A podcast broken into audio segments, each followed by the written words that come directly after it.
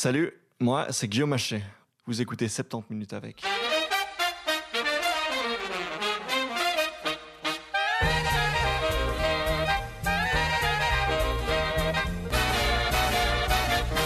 Mais bonjour, vous avez été très nombreux à écouter mon échange avec Jean-Marc Jancovici il y a deux semaines.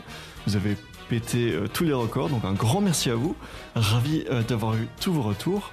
On reste en France cette semaine puisque j'ai eu le plaisir de discuter avec l'excellente Lucie Ronfaux-Hazard de son roman Les règles du jeu et euh, des thèmes qui sont abordés comme par exemple la place qu'occupent les femmes dans le milieu des startup tech ou encore la question des outils numériques pour assister les personnes qui ont leurs règles.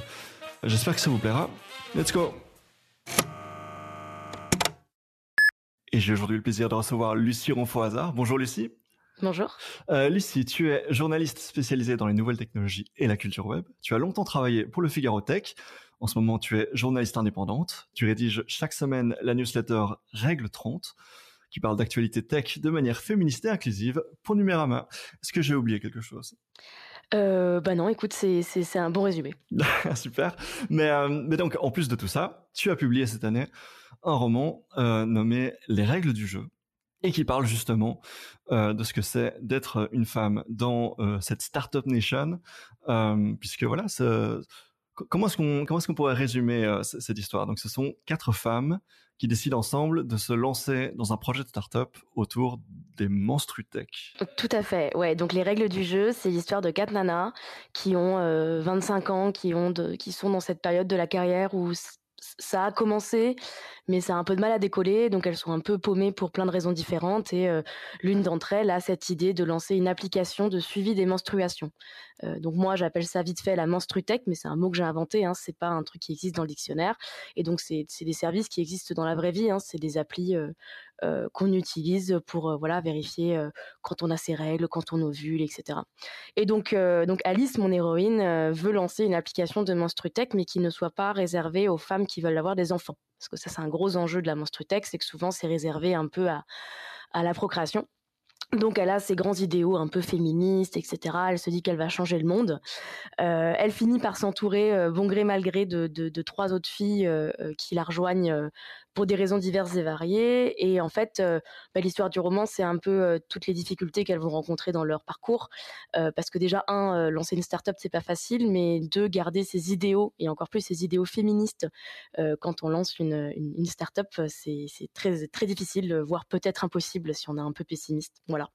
Euh, mais donc on, sent vraiment, hein, puisque ça se passe, ça se déroule dans cet écosystème startup euh, parisien, on sent vraiment que ton passif de, journaliste tech dans euh, cet écosystème startup a, vraiment servi de, base et de, de comment dire, de ça sent le vécu en fait, puisque je parle très peu de mon propre parcours dans, ce podcast, mais je pourrais peut-être contextualiser un peu pour celles et ceux qui me connaissent pas. Mais moi-même, en fait, en dehors de ce podcast, je travaille et je vis dans la tech et dans, l'univers des startups.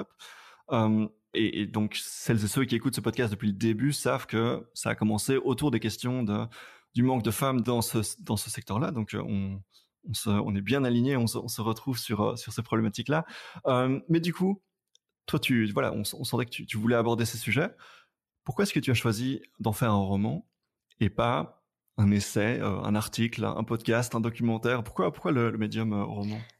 Alors déjà parce que j'ai déjà beaucoup en fait écrit sur le sujet en tant que journaliste. Moi, c'est la, question de la diversité dans la tech et plus généralement les questions euh, humaines dans la tech euh, m'intéressent beaucoup depuis le début de ma carrière et au Figaro par exemple j'avais déjà été amenée à écrire des articles voilà sur les clubs pour initier les filles au code, euh, la menstrutech justement, j'avais écrit sur la menstrutech. Enfin bon, c'est des sujets qui m'ont toujours intéressé euh, et qui m'intéressent toujours d'ailleurs hein, parce que comme tu l'as dit, euh, j'ai une newsletter qui est vraiment dédiée à ça, hein, la question du féminisme dans la tech. Cela étant dit, euh, bon, déjà, un, j'ai toujours écrit de la fiction, euh, en parallèle de mes activités de journaliste, même avant, en fait, hein, ce que j'écris depuis que je suis euh, petite, c'est un peu, un peu cliché, mais, mais c'est vrai. Et en fait, au moment où, à un moment, j'ai eu envie d'écrire une histoire un peu plus longue, pas une nouvelle, pas une fanfiction, enfin, un truc un peu plus long cours. Et naturellement, m'est venue cette idée, en fait, de ces nanas qui lancent une start-up. et en fait, je les relie assez naturellement à mon travail parce qu'en fait mes articles, ils étaient lus, ils, sont toujours lus, mais par des gens, pas, par tout le monde. C'est-à-dire que je suis pas naïve, hein, c'est normal. Alors déjà, un, tout le monde ne lit pas la presse.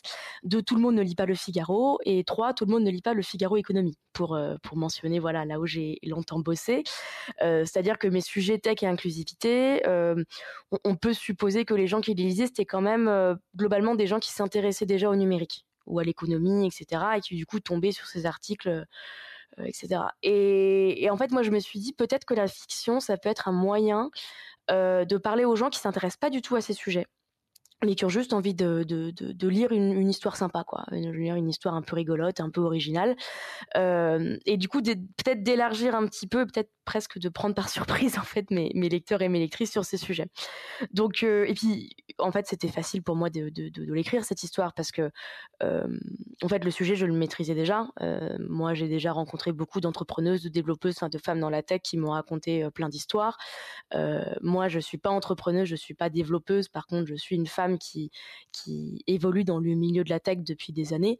et donc bah ça voilà j'en ai récolté pas mal d'expériences et de ressentis et donc donc, euh, ouais, ça me paraissait assez naturel d'écrire sur ce sujet, mais du coup, c'était marrant de, l'écrire différemment. Mmh Et donc, cette idée de toucher un autre public, est-ce que ça, est-ce que ça a fonctionné? Est-ce que tu as touché cet autre public Parce que, comme on le disait, moi, je suis, je suis dans le public qui, connaissait déjà ton travail avant euh, sur, le Figaro. Donc, euh, donc, je me demandais, est-ce que les, vrais gens, entre guillemets, les, gens qui ne sont pas dans, dans l'écosystème startup, ont pu, voilà, être confrontés à ces problématiques grâce à ton livre? Écoute, j'ai l'impression, oui. Euh, déjà parce que j'ai eu énormément de retours de lectrices. Cool. Euh, ce qui, ça, en tout cas, quand je, travaillais au Figaro, c'était moins le cas. Euh, parce que malheureusement, les sujets tech sont encore considérés par la société en général comme très masculins. Donc parfois, c'est un peu difficile de parler de ces sujets à un public un peu divers. en plus, j'ai travaillé avec donc ma maison d'édition qui s'appelle La Ville Brûle, qui est une super maison d'édition et qui traite en fait beaucoup des sujets de féminisme. Donc il y a déjà un public assez intéressé par ces sujets. Et puis, il y a un truc tout bête, c'est que sur la couverture, il y a un énorme tampon ensanglanté et que ça, bah, naturellement, je pense que ça a dû écarter une partie du public masculin qui n'était pas capable de gérer ce, genre de choses. Donc ouais, ouais, j'ai euh, j'ai eu pas mal de retours. Alors j'ai eu deux types de retours. Soit j'ai eu des femmes qui bossaient dans la tech et ça c'était super. Enfin, de, des nanas qui sont venues me voir, qui m'ont dit, bah en fait, je l'ai vécu et, mmh et, j'ai trouvé ça réaliste quoi. Je, c'est, on, on, pourrait croire que c'est exagéré, mais non, ça l'est pas. Et j'ai eu des femmes aussi qui sont venues me voir en me disant, bah en fait, moi jamais je me serais dit que les sujets du numérique ou de la start-up, etc. m'intéresseraient. Et ton histoire m'a plu. Et ça, pour moi, c'est une grande victoire parce que, euh, au-delà de parler des startups, je pense que c'est un bouquin. Enfin, moi, je voulais que ce livre parle du numérique en général. Et moi, je pense vraiment que on n'a pas besoin de travailler dans le numérique pour que le numérique nous concerne. Euh, parce qu'on est dans une société en fait euh, actuellement qui est numérisée et qui le sera de plus en plus et qui le sera pas moins. Euh, et donc on n'a pas besoin d'être un techos, un geek, un entrepreneur, une entrepreneuse. on n'a pas besoin d'avoir les mains dans le cambouis pour avoir un avis sur la tech. Donc ouais, le fait d'avoir des, filles qui m'ont dit bah je m'y intéressais pas, mais ce bouquin il m'a intéressé. Et du coup j'ai réfléchi un peu au sujet des données, au sujet du harcèlement, etc. Bah c'était c'était ouais, j'étais super contente. Hmm. Tu, disais donc des personnes directement concernées qui lisaient ton livre et qui se reconnaissaient, reconnaissaient leurs expériences passées. C'est une réflexion que je me suis fait aussi en fait aussi en, lisant le livre. Est-ce que tu as fait des rencontres? Est-ce que tu as interrogé? Tu as fait des terrains pour euh, pour rencontrer des personnes euh, qui, ont eu ce genre d'expérience? Ou comment est-ce que tu as fait pour être aussi proche de la réalité? Alors, j'ai pas fait de terrain euh, pour ce bouquin. C'est-à-dire que moi, ça fait sept ans et demi maintenant que je suis journaliste, donc j'ai rencontré beaucoup de gens au, cours de ma carrière. Euh, j'ai pas voulu faire de terrain pour ce bouquin parce que c'était très important pour moi de faire une distinction entre mon travail de journaliste et mmh mon travail d'autrice. C'est une fiction. Il n'y a pas d'événements qui sont. alors il y a des choses voilà qui qui sont inspirées de la vraie vie. voilà, par exemple à un moment les filles se font emmerder par un forum qui s'appelle gaming.com.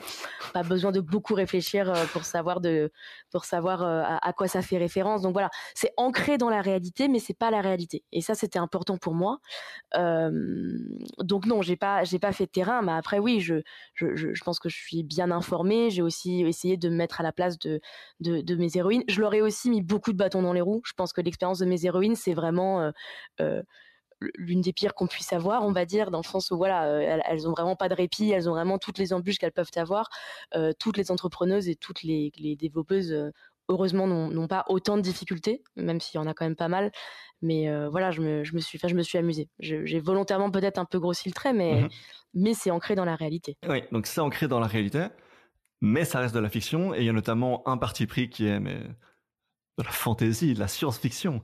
Quatre femmes qui lancent une start-up et en plus euh, de, de, voilà des, profils très différents en termes d'orientation sexuelle, en termes de race, en termes de, de toutes ces choses-là. Il y a une vraie diversité, chose qui est introuvable. Enfin, moi, je, ça, ça, ne, ça, ne se, ça ne se remarque pas, ou enfin, ça ne se trouve pas, euh, en tout cas, euh, à moins de vraiment chercher. Euh... Moi, je suis pas d'accord avec ça. D'accord. Et je trouve ça intéressant que tu dises ça ne, c'est introuvable, euh, ça ne se remarque pas. Je pense que ça ne se remarque pas, mais ça se trouve. c'est-à-dire que, alors oui, effectivement, on, on entend très peu parler euh, de, de, de start-up avec que des femmes. Moi, dans, dans mon vécu de journaliste, euh, j'en ai rencontré des femmes comme mes héroïnes. En fait, j'ai rencontré des développeuses, euh, mmh j'ai rencontré des entrepreneuses, j'ai rencontré des, des, des, femmes professionnelles qui venaient de milieux très différents. D'accord. Euh, voilà, qui, ben, pour le dire très clairement, qui n'étaient pas toutes blanches, etc., qui n'avaient pas toutes les mêmes orientations sexuelles.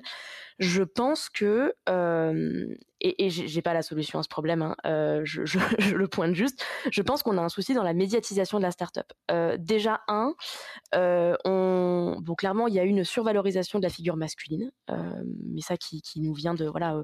Tu, partout. Tu, ouais. voilà, tu me disais que tu avais reçu Isabelle Collet, elle en parle beaucoup mieux que moi.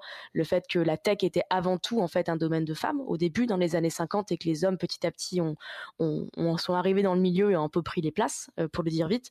Donc il y a déjà un ce souci je pense qu'on a tendance à euh, survaloriser la figure de l'entrepreneur seul. Euh, c'est la figure du patron euh, qui a une idée formidable dans un garage, euh, qui plaque tout pour la faire, etc.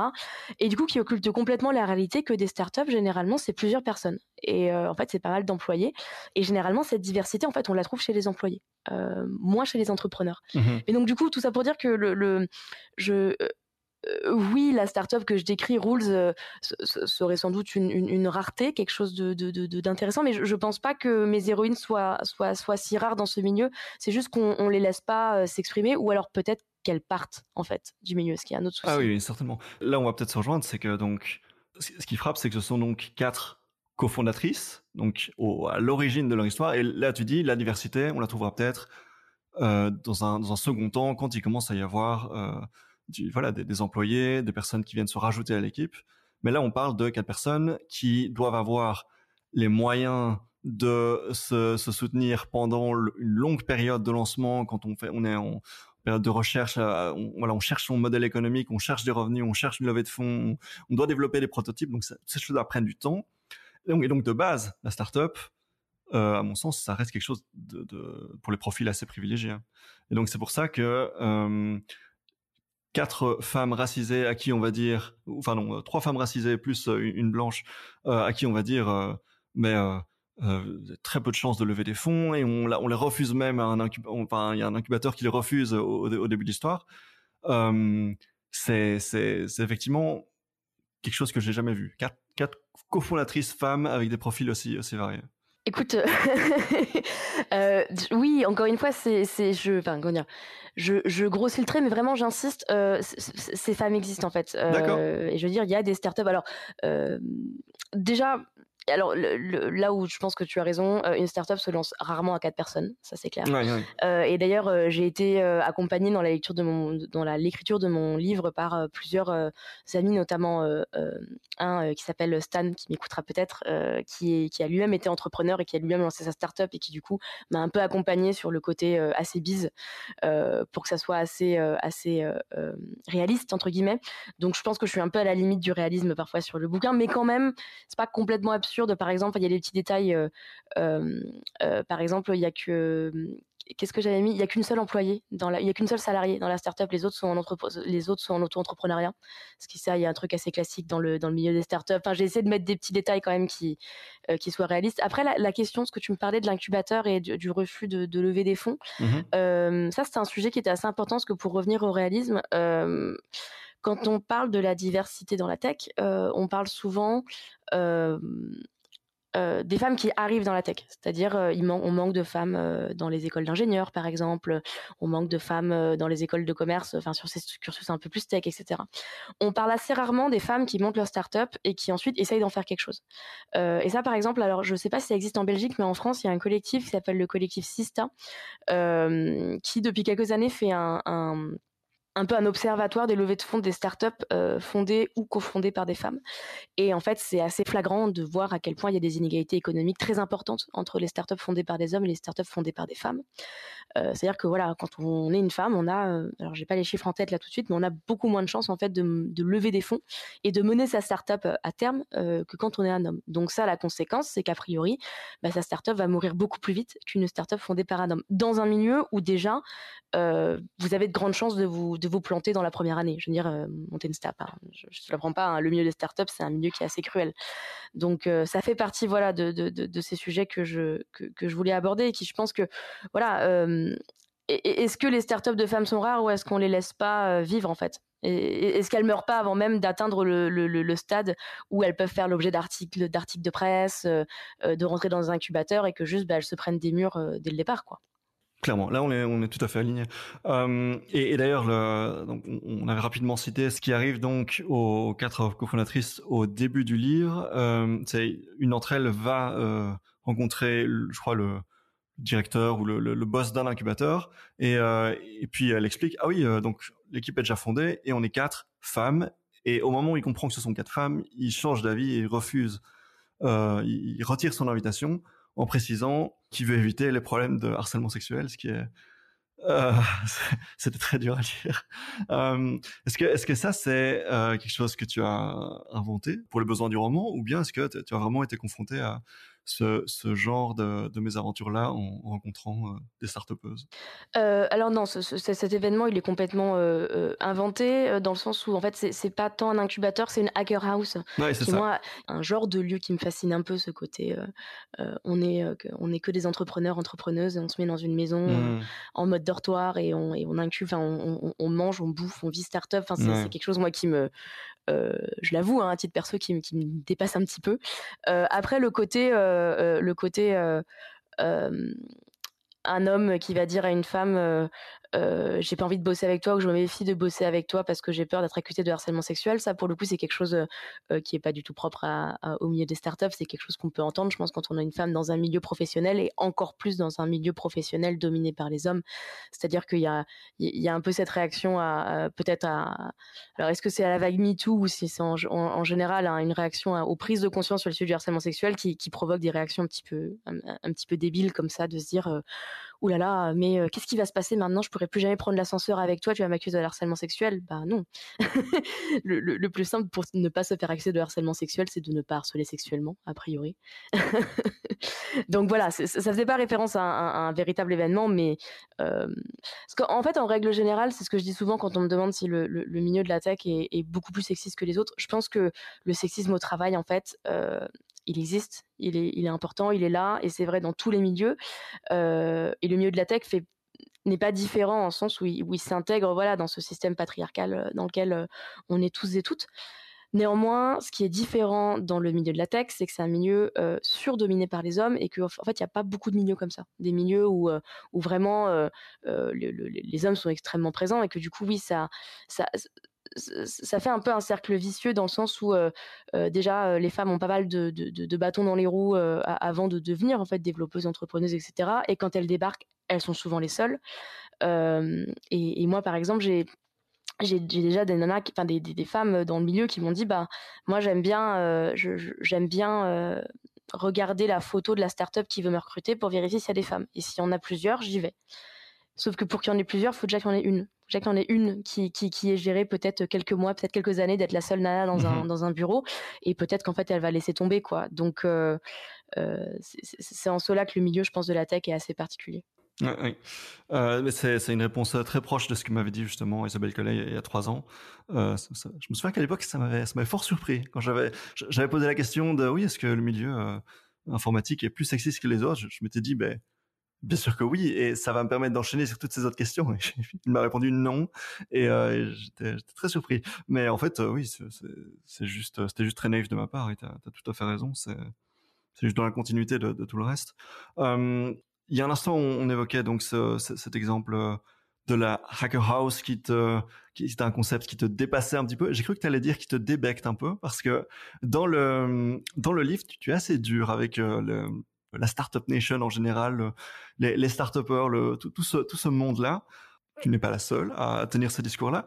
Qu'est-ce, que, qu'est-ce qui fait, selon toi, que euh, la, la startup nation peut entretenir ce côté agaçant, euh, et voilà, et débectant. Et, enfin... Je pense qu'on est dans une nouvelle phase euh, avec la Startup Nation, euh, comme on dit. Enfin, alors quand, je parle de la Startup Nation, c'est que je parle de la Startup Nation française parce que c'est mon pays, mais bon, c'est mhm. applicable. Oui, c'est la, la, la, phrase d'Emmanuel Macron, le, fameux tweet. voilà. Mais oui, effectivement. moi, quand, quand j'emploie ce mot-là, moi, c'est pour dire. oui, le milieu. Voilà, le milieu, tout à fait, oui je pense que les startups euh, et le milieu de la tech en général a très longtemps été survalorisé. Euh, je veux dire, pendant, allez, on va dire euh, entre, euh, je, je, je, sais pas moi, le milieu des années 2000, le milieu des années 2000 et de, les années 2015, on va dire, il y a eu, voilà, cette espèce de, de, de, on avait un peu les étoiles dans les yeux quand on mmh parlait du numérique, de la tech, c'était l'avenir, c'était, donc voilà, donc il y a eu cette survalorisation de, la des startups. Une bulle oui, peut-être une bulle et puis aussi, enfin, c'était pas très nuancé dans le sens où on, valorisait, enfin, on, admirait aussi Mark Zuckerberg que le, moindre type qui voulait lancer une startup. Ce qui veut pas dire que ce type était forcément une, mauvaise personne, mais voilà, il y avait un peu une sorte de grand gloubi-boulga autour de la startup nation qui nous a un peu fait oublier un truc, c'est qu'en fait, il y a plein de manières de faire du numérique et il n'y a pas que créer des entreprises. Et ça, c'est un truc qui est vachement important pour moi. Euh, moi, on m'a déjà dit, t'aimes pas la tech. non, si, si, moi, j'adore la tech. Moi, je, je baigne dans ce milieu depuis que je suis petite. J'adore aller sur Internet, j'adore bidouiller, je, je code un petit peu, etc. J'aime beaucoup ce milieu, euh, mais je crois que ce milieu ne se limite pas au fait de créer des entreprises. Euh, veut dire, il y a la recherche, il y a l'open source, il y, a plein d'autres choses. Et je pense que là, on est dans une nouvelle phase de notre relation euh, au sens large avec la tech, le numérique, les startups. Euh, c'est que là, on est en train de construire un peu des contre-pouvoirs vis-à-vis de, vis-à-vis de ce milieu. Alors, ça passe par différentes choses. Ça passe euh, bon, bah, par la fiction. Moi, c'est ce que j'ai essayé de faire avec mon roman. Aux États-Unis, il y a la série Silicon Valley qui est super, là, de HBO, que, que moi j'adore. Il y a pas mal de bouquins qui, qui, reprennent un peu ces, ces thématiques-là. il y a aussi des contre-pouvoirs qui sont journalistiques, c'est-à-dire que voilà euh, tous les scandales euh, qu'a pu subir Facebook ces dernières années, comme Bridge Analytica, là, il y a, y a, de nouveau euh, un, toute une enquête mmh via le Wall Street Journal, etc. Donc, il y a pas mal d'enquêtes qui sortent, en fait, qui, qui, viennent casser un peu ce mythe de, de, de, du numérique forcément bienfaisant puisque innovant. et puis en France, moi, il y a, y a, tout un mouvement que je trouve assez intéressant, c'est de revenir sur le, le, la start-up, parce que je pense que le, le milieu des startups a tellement été survalorisé que du coup, il a un peu euh, euh, euh, dépassé le milieu seul de la startup et qu'il y a beaucoup de choses propres aux startups qui sont arrivées dans d'autres entreprises et dans les milieux professionnels en général. rien que dans le vocabulaire, le fait de pitcher des choses, par exemple, le fait de faire des onboarding, il y a tout un vocabulaire qui a un peu, qui, a un peu évolué. La mode des bureaux flottants, tout ce genre de choses. Et à côté de ça, on est en train d'en revenir. Et par exemple, moi, je, je suis vachement intéressée par le, le compte euh, Instagram Balance ta startup, euh, voilà, qui, qui, qui, qui dénonce, euh, qui sert en fait, voilà, de lieu de dénonciation des, des vrais problèmes RH en fait, hein, qui, qui, qui a lieu dans ces startups et de montrer que bah, en fait, c'est un milieu qui est très dur et qui malheureusement broie souvent euh, les personnes qui y passent, euh, notamment les employés, parce qu'on parle beaucoup des entrepreneurs, mais encore une fois, il y a des gens derrière ces entrepreneurs. Et donc voilà, là, on, arrive dans une nouvelle phase où on, critique enfin ce milieu. Et, et moi, je pense que c'est sain, euh, de la même manière qu'il est sain de, de, de, se moquer et de, de critiquer et d'enquêter sur les politiques, par exemple, pour parler d'un autre milieu avec du pouvoir. Le numérique est un milieu qui a beaucoup de pouvoir, et il est bien en fait de le questionner. Ça ne veut pas dire que tout est acheté. Moi, je crois pas que toutes les startups sont nulles. Hein, c'est pas du tout mon, mon, discours. Je dis juste que c'est pas parce que c'est innovant que c'est forcément une bonne chose et c'est pas parce que euh, c'est pas parce que on, on, on, invente quelque chose dans le numérique qu'on doit forcément faire une startup. Il y a, a d'autres modèles de possibles et je questionne un peu ce, ce côté très euh, euh, euh, cookie, cutter en anglais, enfin vraiment le côté on, on, essaye de faire des cookies tous de la même forme, en fait on, mhm. peut faire des choses différentes, on peut faire des choses différentes. C'est une culture très normative finalement, de, voilà c'est comme ça qu'il faut faire. Je, te suis tout à fait là-dessus. Cela dit, et désolé d'insister, je, ferai une différence entre la critique donc de cette ce culte, cette la façon dont on, idéalise la, figure de l'entrepreneur qui fait son truc dans son garage et qui est un petit génie et qui, qui va révolutionner le monde, etc. Donc le, voilà, comme tu dis, il y a plein plein d'autres façons de, de, de, toucher au numérique. Mais ce que ce que je ressens en lisant ton roman, c'est carrément un agacement. Tu, tu, les tournes au ridicule. Euh, les, personnages qui emploient un certain euh, un certain vocabulaire start-up, qui se font des clins d'œil entre eux, etc. On sent un, certain agacement par rapport à que, est-ce que je me trompe?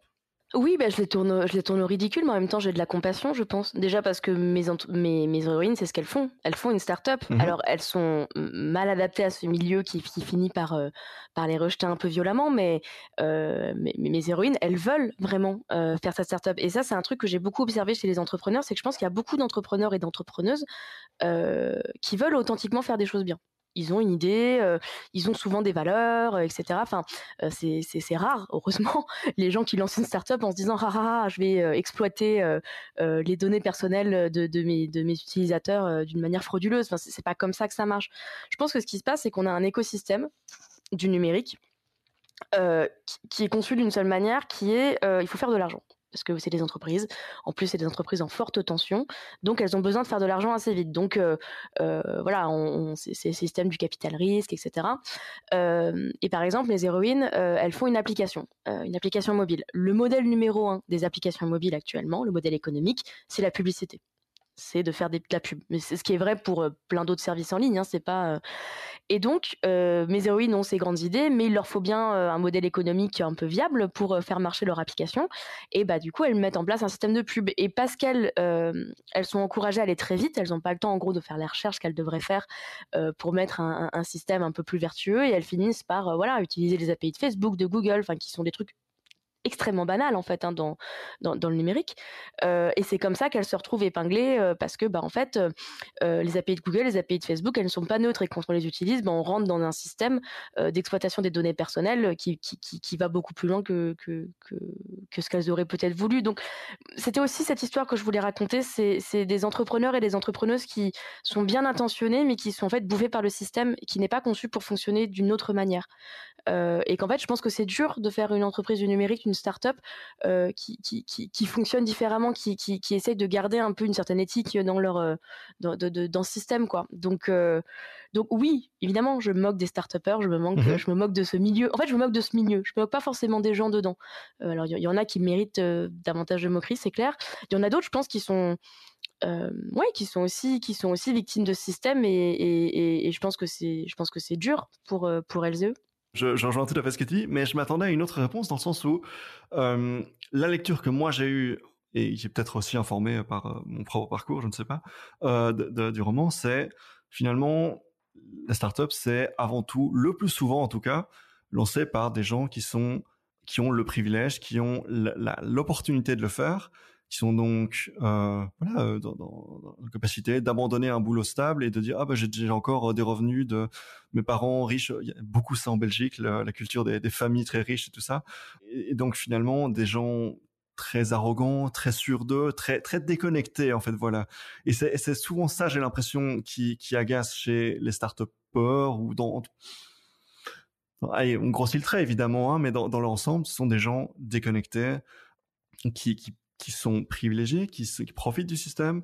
Voilà, enfin, un, des start hommes qui, enfin, même plusieurs des, des start hommes qui sont euh, acteurs dans ton roman, ben, sont euh, coupables de, harcèlement, de, sexisme, de, commentaires sexistes, de, trucs, voilà. Et donc, et donc c'est, la façon dont moi je l'ai, je l'ai lu, c'est finalement, ah bah voilà, la, la startup nation dans tout ce qu'elle a de plus méprisant, euh, privilégié, arrogant, euh, et, tu vois, il y a une certaine une forme de mépris de classe finalement, une forme de. Mmh. Sur la question du harcèlement euh, sexuel, donc qui est effectivement un, sujet que j'aborde dans le bouquin, c'est important pour moi de souligner que pour moi c'est pas encore une fois c'est pas un problème de start-up. Mmh en fait, le, truc c'est que mon bouquin se passe sur un an je parle de la vie de quatre euh, jeunes femmes sur un an. Et en fait, c'est impossible pour moi d'écrire l'histoire de quatre jeunes femmes sur un an et qu'elles ne subissent aucun fait de sexisme.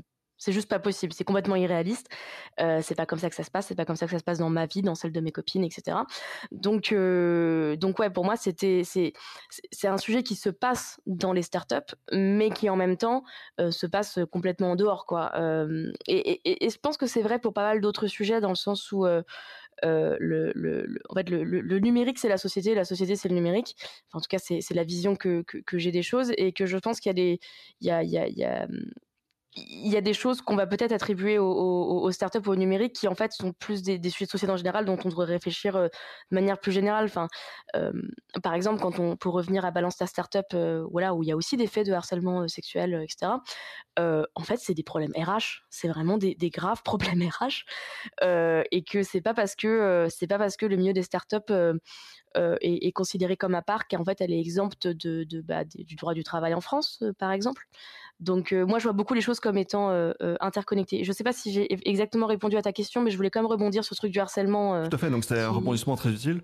mais qu'est-ce que qu'est-ce que tu qu'est-ce que tu as pensé peut-être de voilà de, de, ma lecture, de ma réflexion par rapport sur à... mes prix de classe, tu veux dire C'est intéressant. C'est intéressant comme question. Je, je pense qu'il y a un peu un côté euh, euh, vous êtes avec nous ou contre nous. Euh, et notamment, je trouve que le, le, le, milieu du numérique en général est, a un peu de mal avec la critique, mmh. euh, ou avec la moquerie, ou avec euh, etc. Euh, et on ne sait jamais où, où, où trop il y a la limite. Par exemple, il y a une newsletter que moi j'aime beaucoup qui s'appelle Tech Trash, qui est une newsletter française qui parle de la startup nation et qui s'en moque pas mal. Et par exemple, c'est une newsletter qui est assez populaire, enfin en tout cas j'ai l'impression auprès de gens qui font la tech, parce que ça les fait marrer de, de, de, de voilà de, de rigoler un peu sur leur milieu.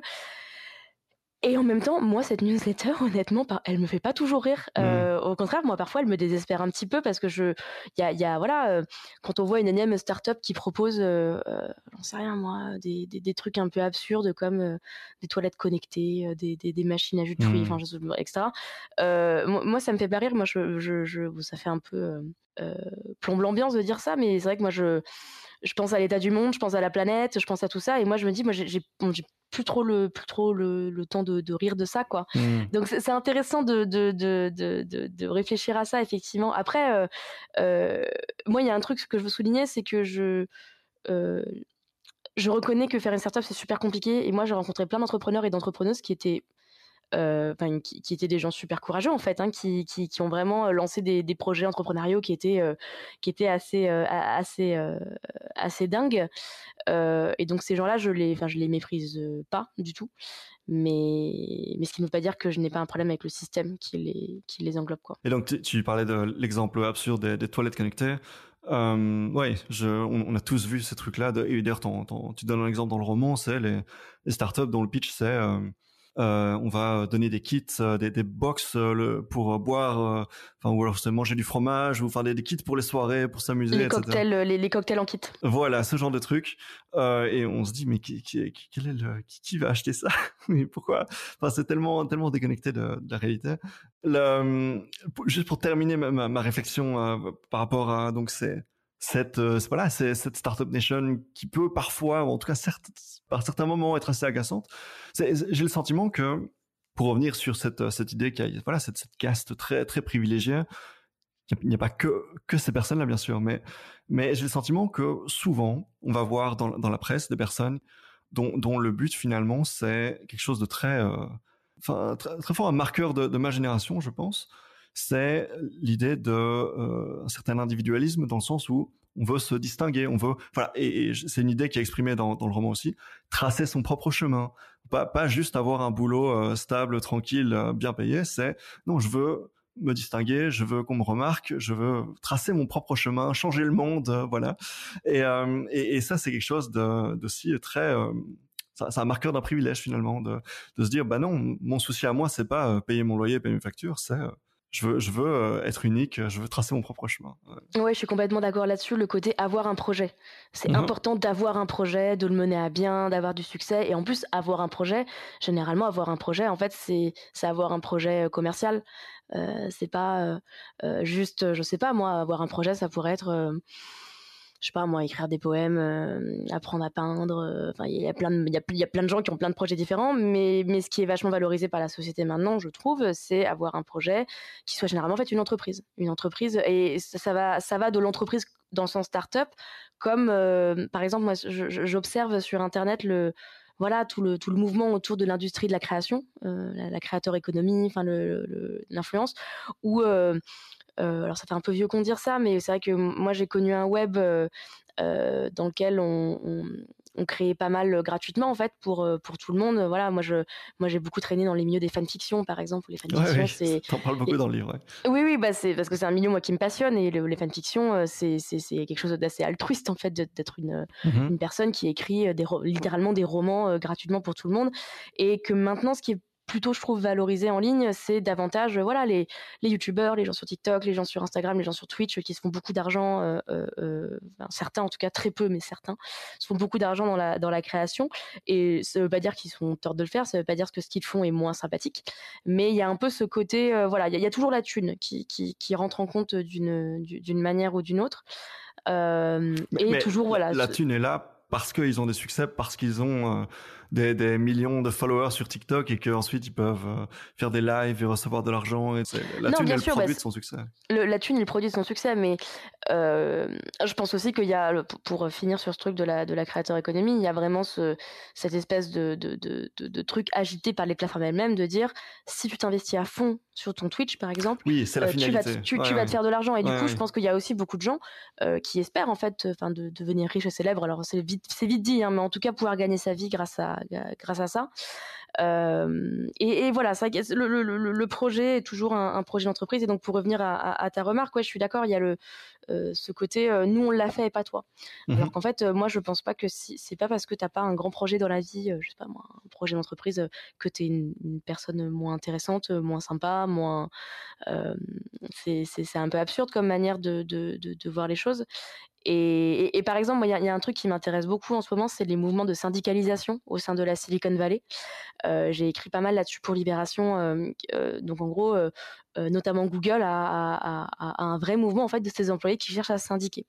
Et en fait, ça passe assez mal auprès de certaines personnes au sein de Google qui ont jusqu'ici voyaient un peu leur travail comme étant voilà, on fait partie de cette de cette grande famille, je mets des guillemets volontairement, des, une grande famille, en tout cas ce grand projet Google. Euh, sauf qu'en fait, à un moment, il y a des employés qui ont dit, bah non, en fait, euh, c'est pas un projet, c'est une entreprise, et moi je suis employé, et, euh, et, et, moi je suis pas d'accord avec la direction que prend ce fameux projet, et du coup je me sens en rupture vis-à-vis -vis de ça, donc je cherche à, me syndiquer. Et ça c'est intéressant parce que du coup on casse complètement le mythe, je trouve, euh, du travailleur de la Silicon Valley qui est passionné par son travail, parce que pour lui c'est pas un travail, pour lui il va changer le monde. Et je pense que ça c'est c'est pas forcément vrai, et c'est sans doute de moins en moins vrai on, a, on a surtout parlé jusqu'à présent de, des startups, de la Startup Nation, etc. Mais évidemment, au centre de, euh, de ton roman, il y a avant tout une équipe de femmes, de, de leur vécu de femmes, et on, tu le disais, donc ça implique du harcèlement, du sexisme. Euh, à un moment donné dans le roman, on va pas, on va pas dévoiler euh, la fin de, de l'aventure. Pas mais, de spoiler. Mais voilà, mais l'équipe, voilà, une conversation avec une, une personne, une femme plus âgée, et euh, la femme plus âgée les sermonne et leur dit ben, euh, Moi aussi, j'ai subi euh, le, racisme, comme sans doute certaines filles de, Rules, donc, qui est donc le, nom de, la startup. Euh, mais tu sais ce que j'ai fait? J'ai fermé ma gueule, je me suis jamais énervé, j'ai avancé. J'imagine que vous pensez que, que, vous êtes dans votre bon droit, que c'est de la faute au sexisme, au capitalisme, mais la vérité, c'est que vous avez été nul et naïve. Euh, Est-ce qu'il y a un, un gouffre générationnel entre des femmes peut-être plus âgées qui ont juste accepté le système, accepté le sexisme tel que tel qu'ils sont présents dans, dans nos sociétés, et euh, peut-être des personnes plus jeunes qui vont plus être euh, voilà avoir la volonté de remettre tout ça en question et de se, positionner euh, contre ce sexisme, ce racisme. Alors, je ne vais pas prétendre faire des, des, grandes vérités sur les, sur les générations, parce que voilà, j'en suis pas capable, hein, c'est pas, mon, pas, oui, pas mon métier. C'est une question très ah, dure, désolé. ah, non, non, mais elle est intéressante parce qu'effectivement, donc le, le, personnage dont tu parles, c'est Envy, qui est, une, qui est la, la directrice d'un incubateur. Et euh, pour moi, c'était important d'avoir ce, ce, personnage parce que euh, euh, en gros, je voulais montrer qu'en fait, il n'était pas si évident de trouver sa voie et la manière de réagir face au sexisme dans un milieu professionnel. Et qu'en fait, bah, il y a différentes méthodes pour y réagir. Il y a différentes visions aussi des choses. Et que moi, je ne crois pas du tout dans ce truc de dire les femmes, elles font ça. Enfin, ça veut rien dire. Les femmes, enfin, c'est un groupe cohérent dans le sens où, on est identifié par la société en tant que femme, mais en fait, ben, on, est, des individus et qu'on a, on a différents vécus, différentes opinions, etc. Et, et Envy, pour moi, ça représente. Enfin, je voulais qu'elle représente un type de femme qui accepte le fait qu'elles sont dans un milieu avec beaucoup d'inégalités elles le savent, elles sont pas naïves là-dessus, euh, elles le subissent euh, comme euh, comme nous toutes, mais elles décident de jouer aux règles du jeu, respecter les règles du jeu justement, pour essayer de, de, grimper le système de cette manière. Donc voilà, c'est vrai qu'en vie, elles son regard sur sur sur cette situation, c'est de dire bah si on t'insulte, tu souris, tu fermes les yeux et t'attends que ça passe, et tu finiras par gagner puisque avec ta startup, tu finiras par grimper les échelons. Et le plus important, c'est l'arrivée, c'est pas pas ce qui se passe avant quoi. Euh, et soit comme mes héroïnes ne sont pas d'accord, mes héroïnes elles sont effectivement plus jeunes, elles ont une vision beaucoup plus euh, voilà euh, pour elles, c'est pas acceptable de se faire traiter comme elles se font traiter. Et je j'essaye de pas avoir de, enfin dans le roman de de pas exprimer d'opinion dans le sens où je, enfin qui peut dire qui a raison, qui a tort dans ces. Je pense que les femmes dans les milieux pro qui sont qui subissent du sexisme, elles font ce qu'elles peuvent. elles font ce qu'elles peuvent et que parfois on peut prendre une voie un peu plus radicale que d'autres et que parfois bah, il est plus intéressant de de de de, bah, de, de la jouer un peu plus profil bas. Mais voilà est-ce que c'est un gouffre générationnel? J'en sais rien. moi, dans ma, dans ma carrière, j'ai vu des femmes plus âgées que moi qui, qui étaient beaucoup plus vindicatives sur ces sujets. J'ai vu des femmes de mon âge ou plus mmh. jeunes euh, qui étaient plus, voilà, dans, qui faisaient plus attention à ces sujets. Mais en tout cas, c'est important pour moi de d'expliquer qu'il y a il y, a, il y, a, différentes manières de, de, voir les choses et ça me permettait aussi de questionner un peu le, un sujet pareil qui m'intéresse beaucoup qui est celui de la girl boss euh, qu'on a beaucoup remis en cause ces dernières euh, ces derniers mois ces dernières années. Parce que donc la girl boss euh, c'est ce, un peu ce mythe c'est un peu la petite sœur ou la copine je sais pas de, l'entrepreneur star c'est cette nana qui fonde une start-up qui, qui, a montré à tous ces hommes à quel point elle pouvait elle aussi elle pouvait aussi monter une start-up et qui du coup en fait reproduit complètement le modèle masculin sauf que c'est une femme quoi. Mais on est vraiment dans ce même modèle de l'entrepreneuriat par la force entrepreneuriat par les journées à rallonge euh, la valorisation de, l'épuisement, etc. Et euh, donc aux États-Unis, par exemple, il y a eu pas mal de, cas de startups fondées par des femmes y compris des startups qui se voulaient assez féministes dans leur discours, qui en fait, bah, après les enquêtes journalistiques, on s'est rendu compte que c'était du flanc et qu'en fait, au sein de la, au sein startup, c'était horrible et, et, qui du coup, bah, il y avait une vraie dissonance entre les valeurs défendues par la boîte et les, et les valeurs au sein de la boîte. Et du coup, euh, moi, c'est un truc que je voulais questionner, c'est que ma vision des choses, c'est que c'est pas parce qu'on met des femmes dans un milieu délétère que ce milieu d'un coup devient euh, magiquement euh, super. Hmm. Déjà un parce que les femmes ont des défauts comme euh, les hommes, aussi parce que quand on parle de diversité dans la tech, on a tendance à réduire ce sujet à la femme blanche. Et ça, c'est un sujet qui est important pour moi parce que moi, je suis une femme blanche et voilà, j'ai écrit ce bouquin, mais je pourrais pas représenter tous les tous, les vécus des femmes des femmes minorisées en fait, et qu'il y a des vrais sujets aussi qui sont très peu abordés, qui, qui ont plus trait aux femmes racisées, aux femmes handicapées, etc. Euh, donc voilà, réponse longue, mais, euh, mais oui, oui, c'est, c'est, un personnage qui était important pour moi euh, pour, pour montrer un peu que c'était pas c'est pas, c'est pas un problème qui est facile à résoudre en fait, et c'est pas un problème qui est facile à, appréhender. On l'a, on l'a évoqué aussi tout à l'heure, donc les, les start de Rules, euh, à un moment donné, donc font un peu de presse sur Internet, se font connaître, et il y a une réaction immédiate qui est le cyberharcèlement. Est-ce que c'est quelque chose auquel tu as toi-même eu l'occasion d'être confronté en tant que journaliste, puisque pour voilà connaître des, femmes journalistes dans, mon entourage proche, c'est assez automatique, assez important euh, toutes les, les erreurs qu'elles se prennent. Et, euh, et oui, est-ce que, c'était euh, inévitable pour toi quand quatre femmes lancent un produit consacré aux, technologies autour du cycle menstruel, c'était inévitable, automatique que le, le cyberharcèlement allait prendre place Euh, la réponse courte, oui. Mhm. La réponse longue, c'est que oui, oui, moi j'ai subi du cyberharcèlement. Alors j'ai la chance de, enfin j'ai la chance, j'ai pas subi euh, autant que certaines de mes consoeurs ont, pu subir, mais moi il y a un truc qui m'a beaucoup marqué dans ma carrière et que j'ai déjà raconté, mais euh, lors de ma deuxième ou troisième année, je crois, d'activité, donc au, Figaro Tech, j'ai écrit un article sur, à l'époque c'était Hélène Pao qui venait de prendre la direction de Reddit. Tout à fait. Voilà, donc il y avait tout un sujet bah, sur le racisme, le sexisme des, utilisateurs et utilisatrices de Reddit, parce qu'elle s'était elle-même pris beaucoup de beaucoup d'insultes en fait quand elle a mmh pris ce poste. Il y avait des subreddits qui avaient, qui avaient été fermés et toute la, faute de cette nouvelle direction était, mise sur elle et elle était le, changement négatif, euh, etc. Mmh, voilà, c'est ça. Et donc vu qu'on est incapable de, de, critiquer des femmes sans, sans mentionner le fait qu'elles sont des femmes, bah, elles s'en étaient pris, voilà. Donc j'ai écrit un article euh, euh, assez classique, comme j'en ai écrit mille au Figaro Tech.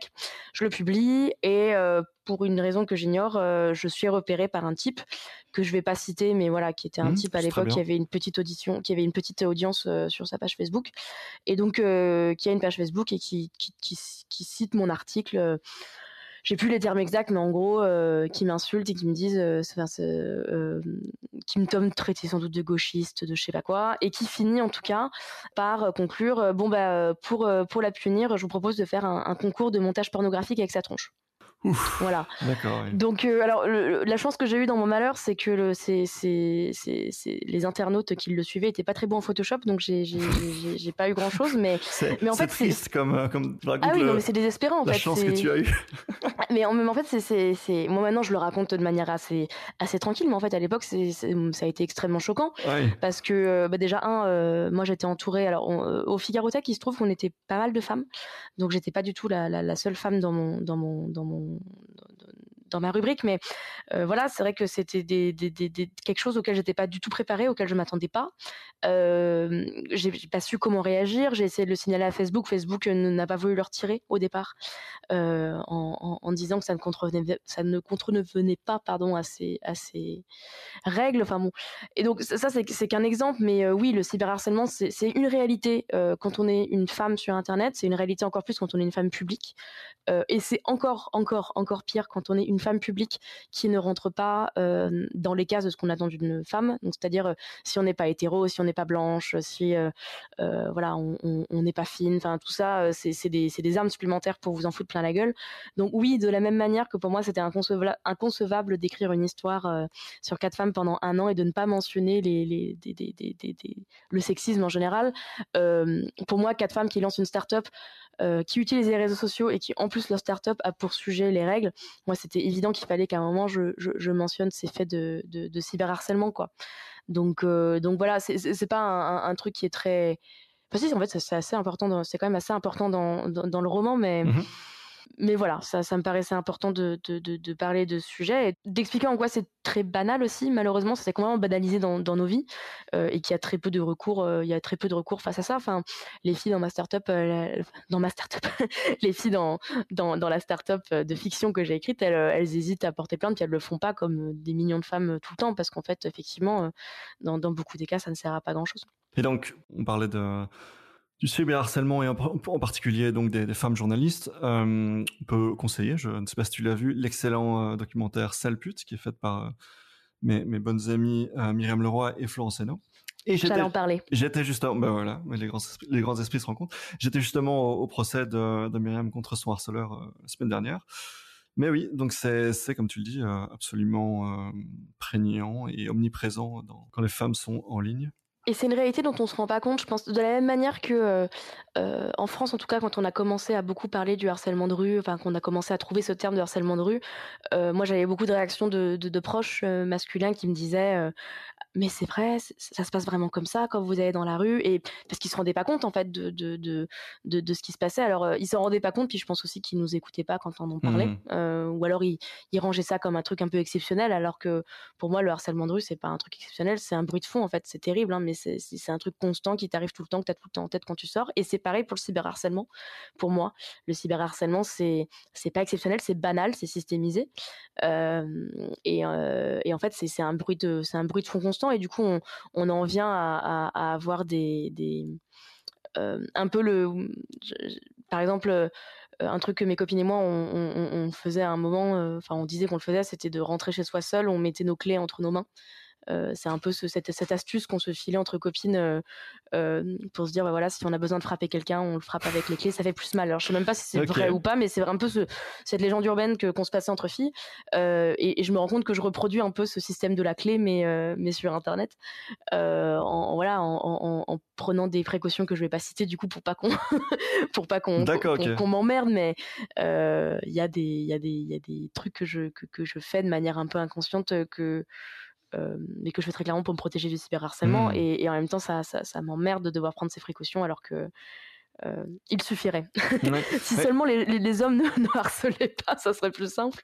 Tu parlais de la, réaction des hommes. Euh, souvent, le conseil, d'après ce que d'après ce qu'on a pu m'expliquer, souvent le conseil que les hommes donnent à ce moment-là, c'est de faire comme si de rien n'était et de, de, mettre ça de côté, etc. Mais, mais précisément parce qu'en fait ils, ont du mal à concevoir et à se rendre compte à quel point c'est c'est impactant et, omniprésent et voilà on a du mal à mettre ça de côté. Euh, et l'autre truc qui a été très euh, très révélateur je sais pas si c'est le bon mot mais pour moi c'est quand, j'avais interviewé euh, Marie Pelletier et qu'elle expliquait que plutôt que de quand elle se prenait des vagues de harcèlement sur Twitter et qu'on l'emmerdait plutôt que d'avoir des des hommes qui viennent la voir après en disant oh mais euh, mais nous on t'aime bien et on aime bien ton travail et tout ça. Mais elle disait qu'elle n'en avait rien à foutre et que ce qu'elle voulait c'était justement des hommes qui allaient un peu euh, les remettre à leur place plutôt que de juste rester silencieux rester passif sur le côté pendant que ça se passe. Et c'est vrai que ben en fait ça je l'ai jamais fait. Genre quand je vois un comportement dégueulasse prendre place genre me, me jeter m'interjecter dans le truc mais parce que euh, en fait je suis, tellement peureux en fait je j'ai pas envie de toucher à ça euh. mmh. bah, je, pense que le plus important dans le cyberharcèlement c'est d'abord de demander à la victime de ce qu'elle veut parce que je de la même manière que les femmes ne pensent pas tout de la même manière les mmh victimes de cyberharcèlement n'ont pas toutes les mêmes envies je pense euh, et c'est marrant parce que enfin c'est marrant non c'est pas drôle du tout mais il se trouve que j'ai écrit sur le sujet il y a pas très longtemps pour ma newsletter, donc Règle 30 chez Numérama, j'ai écrit justement sur ces affaires de cyberharcèlement. On a un peu l'impression de cette répétition encore et encore. Chaque jour, on en apprend des nouvelles et à chaque fois, on est choqué, mais à chaque fois, on revient de la même manière. Et il y a un peu cette réaction bête que tout le monde a, parce que c'est un peu l'un de ces vieux adages sur Internet. qui est bien intentionné mais qui, est un peu stupide et qui est don't fils de troll. Donc ça, c'est un truc qu'on dit beaucoup aux, filles qui sont harcelées. J'ai oui, mais c'est les trolls. Euh, donc si tu leur réponds pas, ils disparaîtront. Euh, déjà un, moi, je, j'en ai marre euh, qu'on parle de trolls quand en fait on, on parle de harceleur et mmh que moi je pense que j'estime que le mot troll a été perdu euh, euh, euh, pour toujours et qu'il a été contaminé et qu'en fait la culture du trolling telle qu'on l'a connue à une époque n'existe plus. Et encore je pense qu'à une époque aussi c'était déjà du harcèlement. Et qu'en fait va ne pas répondre déjà on n'en a pas forcément les capacités c'est pas forcément évident de disparaître de la surface de la terre typiquement quand on est journaliste bah faut bien qu'on existe en fait faut bien qu'on ait une présence médiatique on peut pas juste faire comme si rien ne se passait. Et puis en fait, ça ne marche pas. Enfin, dire euh, les, quand on regarde un peu les, travaux de recherche.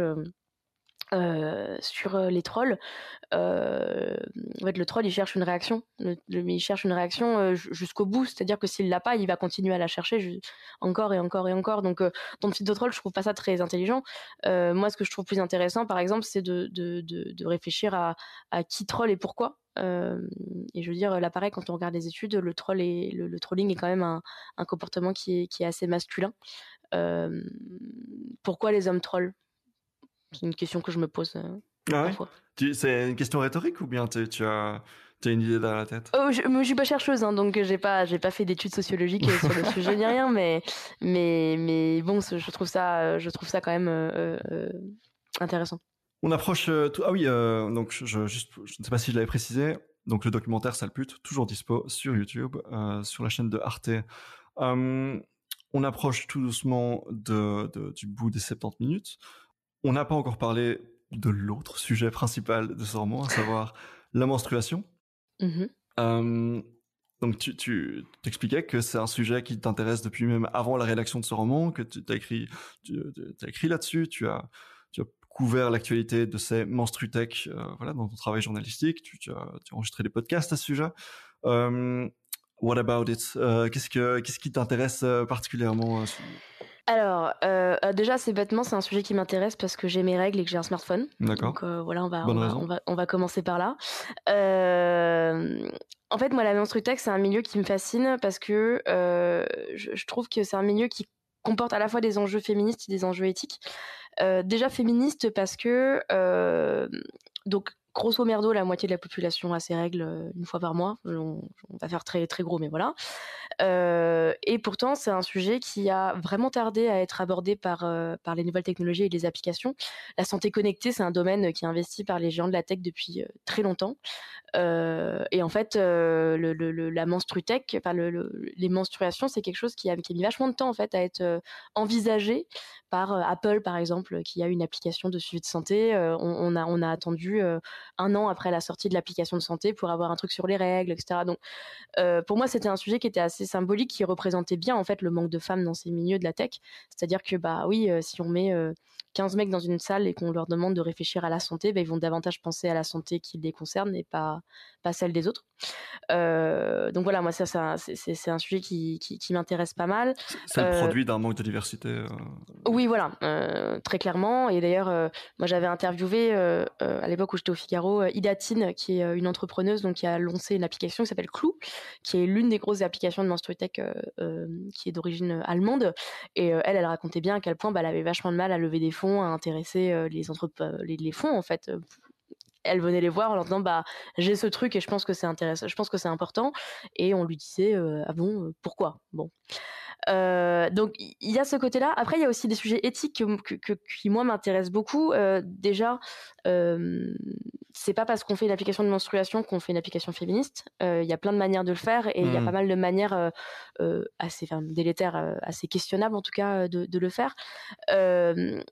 typiquement. il euh, y a beaucoup d'applications de menstruation, de menstrutech qui sont euh, autour de la procréation c'est-à-dire euh, c'est des aides en fait à la oui c'est des aides à la procréation. Donc on va suivre nos menstruations pour savoir quand est-ce qu'on va ovuler et avoir des rapports sexuels pour avoir un enfant. Euh, donc euh, là voilà on, on, on, on, met un peu plus le, la femme dans un dans un carcan qui est celui de tu dois devenir une maman. Mmh. la femme cis hein, évidemment parce que les, beaucoup d'applications de, de menstruitech ne prennent pas du tout en compte le fait qu'il y a des femmes cis qui n'ont pas leurs règles et il y a des femmes trans qui n'ont pas leurs règles non plus. Des hommes trans qui ont leurs règles. Et des hommes trans qui ont leurs règles tout à fait et puis après, il y a toute la question des données. Euh, parce que, bah, mine de rien, les données relatives aux règles, euh, les données relatives au corps en général, c'est des données qui sont très personnelles, qui sont très sensibles, et qui, bah, moi, ce que j'ai souvent, c'est que le, modèle économique des applications de Monstrutech n'est pas pire que les autres applications. Hein. C'est des applications voilà, qui font de la pub, sauf que les données sont assez différentes. C'est-à-dire que peut-être qu'on s'en fiche. Euh, je sais pas moi. L'exemple que je donne souvent, c'est Spotify. Je devrais peut-être pas, mais moi personnellement, le fait que Spotify connaisse mes goûts musicaux, je m'en fous un peu. Euh, ça, reste, ça reste sans doute problématique pour pas mal de gens, mais moi je m'en fous. Par contre, que euh, que le service de, publicitaire de Google sache quand j'ai mes règles, quand j'ai des rapports sexuels, etc. Bah ça, ça m'embête davantage. Euh, et, moi, je fais le pari un peu pessimiste que euh, ce qui est en train de se passer avec la Menstrutech, euh, dans son développement, voilà, au niveau publicitaire, au niveau de ses relations avec les mutuelles aussi aux États-Unis, c'est quelque chose qui va se passer aussi avec la santé connectée en général. Et, et en Europe aussi. Tu penses que ça va s'importer ici Alors en, en, Europe, on a on, on a la chance d'avoir le RGPD, on mmh. a la chance d'avoir quand même une, une, une, vision en fait de l'exploitation des données qui est très différente de celle américaine. Oui. ce qui nous sauve pas de tout, mais quand même, on a un, un bah, typiquement, euh, moi j'avais été fascinée, euh, j'avais parlé avec une nana qui, qui, qui utilisait une application de Menstrutech euh, aux États-Unis et qui l'utilisait en fait dans un cas, dans le cadre de son de son entreprise, qui lui, son entreprise qui lui avait proposé de, de, de voilà de de suivre de, de, suivre ses règles euh, et d'ailleurs ça a fait l'objet d'un article dans le Washington Post ce truc et en gros c'est une appli euh, de, de Menstrutech et qui euh, redonnait en fait à l'entreprise des données anonymisées sur le nombre de femmes employées qui souhaitaient avoir un enfant donc en gros, l'idée, c'était de dire, bah oui, mais euh, c'est utile parce que si l'entreprise sait combien de pourcentage d'employés veulent un enfant, bah du coup, on peut leur donner une couverture, euh, une couverture euh, santé mieux adaptée. Sauf que ça pose quand même des vraies, enfin des, des, vraies questions. Enfin moi, en tout cas, ça me, ça me questionne de est-ce que est-ce qu'on a envie que nos entreprises sachent sachent si on veut avoir un enfant ou pas, même si c'est anonymisé, ça reste quand même un un, un, un domaine de, de, vie privée. On sait aussi, voilà, on connaît bien les sujets de de discrimination envers les femmes qui veulent avoir des enfants, etc. Bon, ça, c'est pas possible en France. Néanmoins, je pense que c'est important de, de, de, s'interroger ces sujets et de, de les examiner. Euh, parce que déjà, un, les boîtes ne respectent pas toujours les, les, les, règles en vigueur. Et, et, de, voilà, honnêtement, je, je, pourrais tenir 70 euh, minutes de plus euh, sur ce sujet. Parce que moi, moi c'est un sujet qui, voilà, qui, qui, qui, me. Oui, tout à fait. Je, je, on, sent, on sent la passion. Mais justement, le, la, la, question à la base, c'était, mais finalement, des, des, personnes qui ont leurs règles et qui ont un smartphone, mais je peux plein une personne sur deux presque. Euh, enfin non, je sais pas si une personne sur deux a un smartphone, mais tu, tu m'auras compris. Bref. Euh, oui. et euh, mais du coup, mais du coup, oui, mais tu es, tu es finalement la seule qui en parle autant, ou enfin que tu vois, ça, ça, ça, ça, a attrapé ta passion et ça ne l'a jamais lâché depuis quelques années. Alors, il y a d'autres personnes hein, qui écrivent sur ces sujets. En France, par exemple, il y a une chercheuse euh, dont j'aime beaucoup le travail qui s'appelle Marion Coville. Bien sûr. Euh, que, tu, que tu connais, ouais, super, qui, qui fait beaucoup de recherches aussi sur, euh, sur la menstrutech. Euh, je, je, pense aussi que c'est un sujet qui a tardé à être abordé par les médias. Et là, on mhm. en revient aux inégalités dans notre traitement de la tech. D'accord. parce que je pense que c'était vu comme un peu un, un, un, un non-sujet. moi, je me rappelle quand, la première fois que j'ai pitché un sujet sur la menstrutech euh, auprès de mon chef euh, au, Figaro, euh, il n'a pas du tout une réaction négative. Hein. Il m'a, m'a pas dit ah tu me parles des règles machin. Non non, il, il est resté très pro, mais il m'a dit mais en fait à quoi ça sert cette app? Genre à quoi ça vous sert Qui est le public pour euh, ce sujet, la menstruation et du coup, Qui est-ce que ça concerne et, et, en fait, c'était pas tant ça, c'était qu'il avait du mal à comprendre pourquoi est-ce que les femmes avaient besoin d'une application euh, pour suivre les règles. Quoi. Oui, et donc, euh, la question est posée aussi dans le roman, c'est mais pourquoi est-ce qu'on peut pas juste employer le calendrier? Voilà, ou un calendrier, ou juste, je pense aussi qu'il y a des gens qui pensent que les femmes ont une sorte d'alarme de, dans la tête qui dit tout, tout, mhm. c'est l'heure des règles et les règles arrivent, quoi, alors que bah, en fait, dans les, dans les faits, c'est pas forcément le cas. Et euh, euh, après, je, moi, je, voilà, je, je, je l'ai toujours dit, je, je, suis utilisatrice de ces services. Il y a plein de femmes qui les utilisent pas et c'est euh, moi, je, je, n'encourage ni dans l'un ni l'autre. Moi, je pense juste que c'est un milieu qui a la croisée de plein de sujets importants pour les femmes, mais aussi pour la tech et pour voilà la santé connectée. Et, et, moi, c'est pour ça que je m'y suis, je m'y suis intéressée, quoi. Oui. Est-ce que, est-ce que je peux juste revenir en arrière? Tu, tu, avais mentionné donc une une affaire en Amérique du Nord qui s'était terminée sur un article du Washington Post. Alors, en 2019, euh, le Washington Post euh, sort un article sur une application qui s'appelle Ovia. Ovia, c'est une application de Menstrutech qui est plutôt euh, euh orientée sur la procréation. Euh, c'est-à-dire qu'en gros, on l'utilise pour essayer de tomber enceinte et pour suivre ensuite sa grossesse. Et en gros, cet article, ce qu'il expliquait, c'était que cette application était parfois proposée par des entreprises à leurs employés. C'est-à-dire que, euh, en plus de la mutuelle, en gros, euh, on leur disait, bah voilà, si vous avez des désirs d'enfants, etc., vous pouvez utiliser Ovia. Et le, deal, en gros, c'était, euh, si vous utilisez Ovia, donc gratuitement grâce à la mutuelle de l'entreprise, vous acceptez que vos données, de manière anonyme, mais quand même vos données, euh, soient euh, récupérées et euh, transmise à votre entreprise. L'idée, en gros, euh, dans, dans, cette histoire, c'est de dire, en, en, ayant des données assez précises sur les désirs de grossesse au sein de l'entreprise, l'entreprise peut prendre des meilleures décisions sur la couverture de santé qui peut être proposée euh, à ses employés. Mmh. Donc, bah, par exemple, j'en sais rien, moi, si 70% de, de, mes employés euh, euh, veulent avoir un enfant, euh, bah, peut-être que j'ai plus intérêt à proposer une mutuelle avec des, des, des bons bénéfices en termes d'enfants que en termes d'avoir des enfants que s'il y en a que 20%. Donc c'est un système qui, qui, qui, qui assez, euh, enfin, qui fait sens en tout cas dans un contexte américain où voilà, la santé est privatisée, coûte très cher, etc. Mais ce que l'article posait, c'est que c'était voilà un, vrai sujet de, de, de, vie privée et aussi de, de données. C'est-à-dire que par exemple, il y avait des utilisatrices qui n'avaient pas tout à fait conscience en fait que leurs entreprises pouvaient concrètement savoir si elles avaient un enfant ou pas. Alors euh, l'entreprise ne savait pas euh, si, je sais pas moi, Mademoiselle Michu voulait un enfant et, Mademoiselle Michou euh, n'en voulait pas. Mais euh, mais il y avait quand même cette histoire de d'exploitation de, de, de, des données des données très intimes.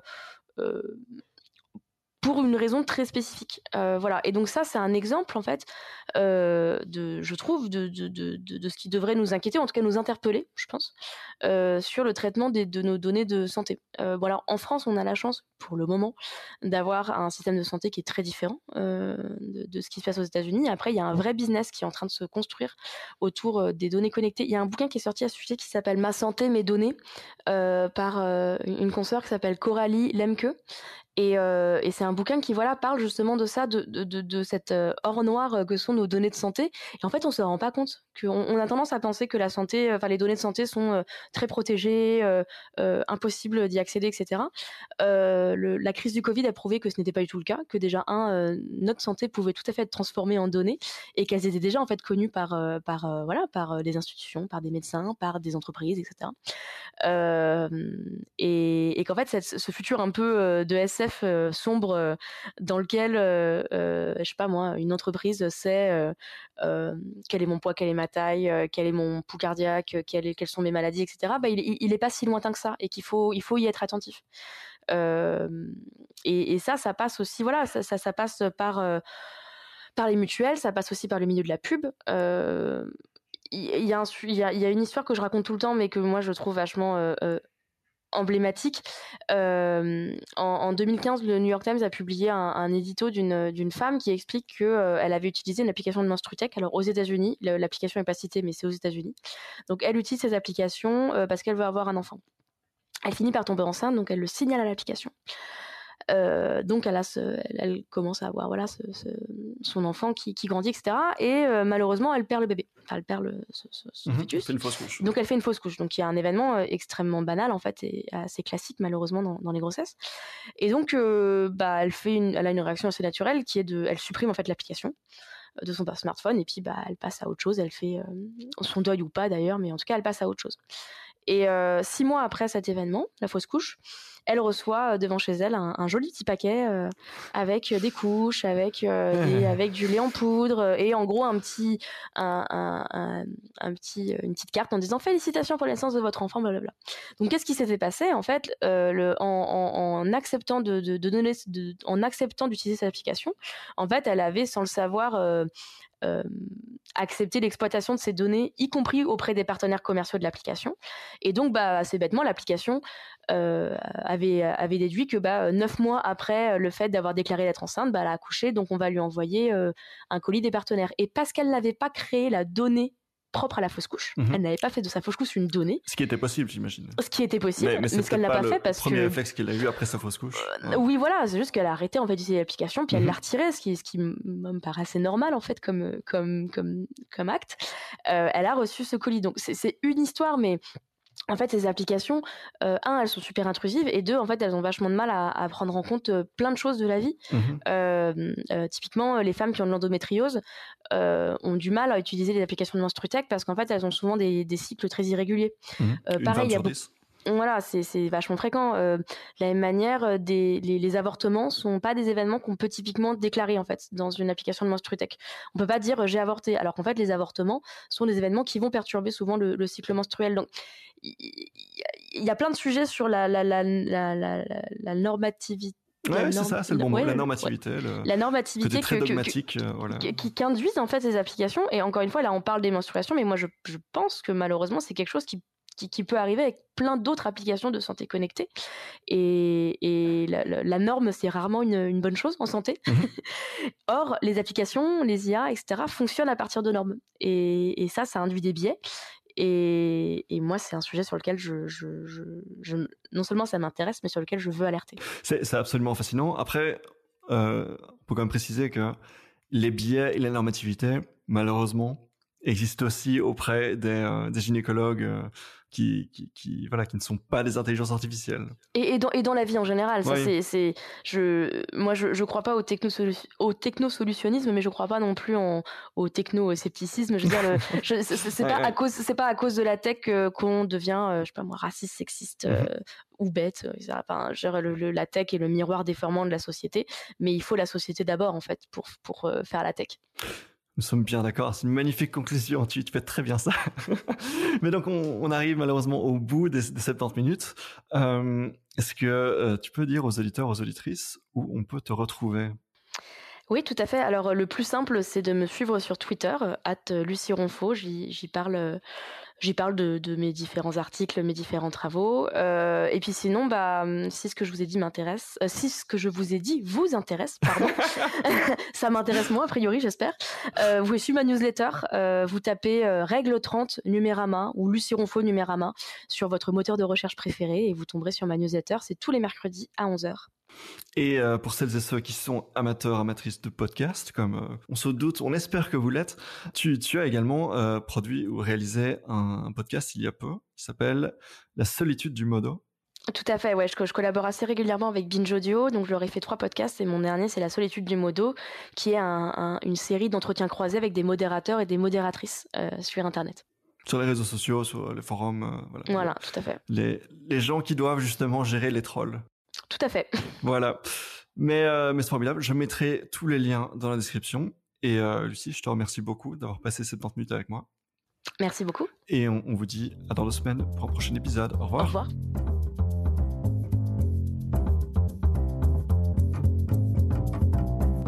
Voilà, c'est déjà tout pour ces 70 minutes. Un grand merci à Lucie pour sa présence et pour son expertise sur tous ces sujets. Euh, J'ai mis tous les liens dans la description vers son Twitter, sa newsletter La Règle 30, son livre Les Règles du jeu, ainsi que ses podcasts. Je vous remercie d'avoir écouté pour celles et ceux qui découvrent 70 minutes avec. N'hésitez pas à aller regarder les épisodes précédents, on en est déjà au 51e, mine de rien. Vous pouvez retrouver mes interviews avec par exemple le directeur de Google Belgique, avec Alice Coffin, euh, on a cité à un moment donné le docu Sale pute réalisé par Myriam Leroy et Florence Heno, et elles ont aussi eu droit à leurs épisodes de 70 minutes avec, donc allez-y, faites le pas, euh, abonnez-vous à 70 minutes avec sur votre plateforme de podcast préférée et sur les réseaux sociaux, vous ne l'en regretterez pas. Et allez, quant à moi, je vous dis à très bientôt. Salut, salut